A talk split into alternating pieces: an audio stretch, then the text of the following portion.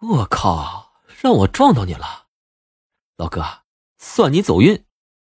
萧然笑了笑，自言自语道：“他们已经很长时间没有吃过猪肉了，眼前这么肥的大野猪简直来的正好，这么多人怎么吃都吃不完呢？”看着那头野猪也发现了自己，正和自己对视，萧然俯下身来，撸起了袖子，准备好和这只猪大干一场。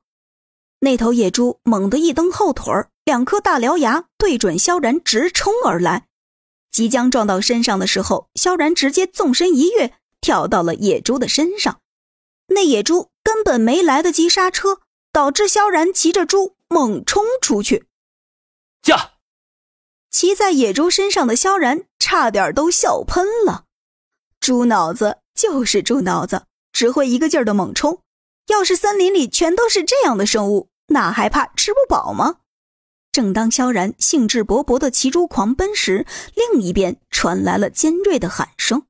一听到喊声，萧然立马警惕了起来。直到喊声再次出现的时候，萧然果断骑着猪朝着那个方向奔去。这野猪还挺听话，朝着有声音的方向就狂奔而去。很快，萧然骑着野猪赶到了现场。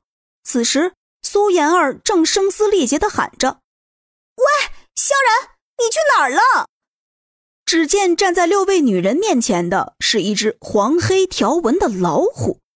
老虎看上去好像还没有变异，体型和正常的老虎体型差不多。但就算是没有变异的老虎，也足够吓人呢。毕竟是百兽之王，一只老虎的实力几乎算是整个森林里面最强大的了。萧然骑着野猪过来的时候，那老虎正要扑到莫晨曦的身上，没等扑上去，野猪停都没停，横冲直撞的冲了过去，獠牙正好顶在了那只老虎的身上。我回来了。萧然从野猪上跳下来说道：“还好来得及时啊，这野猪的支援速度很给力。不过这种出场方式看上去貌似……呃。”确实有些滑稽。谢谢了，兄弟。不过今天呢，我们还得吃你的肉呢。说完，萧然上去就是一脚，直接轰在了那头野猪的头上。老虎刚才被野猪的獠牙给顶倒，已经流出了不少的血。看到萧然之后，更是发怒，张开大口就是一声怒吼，满嘴的牙齿看上去极其锋利。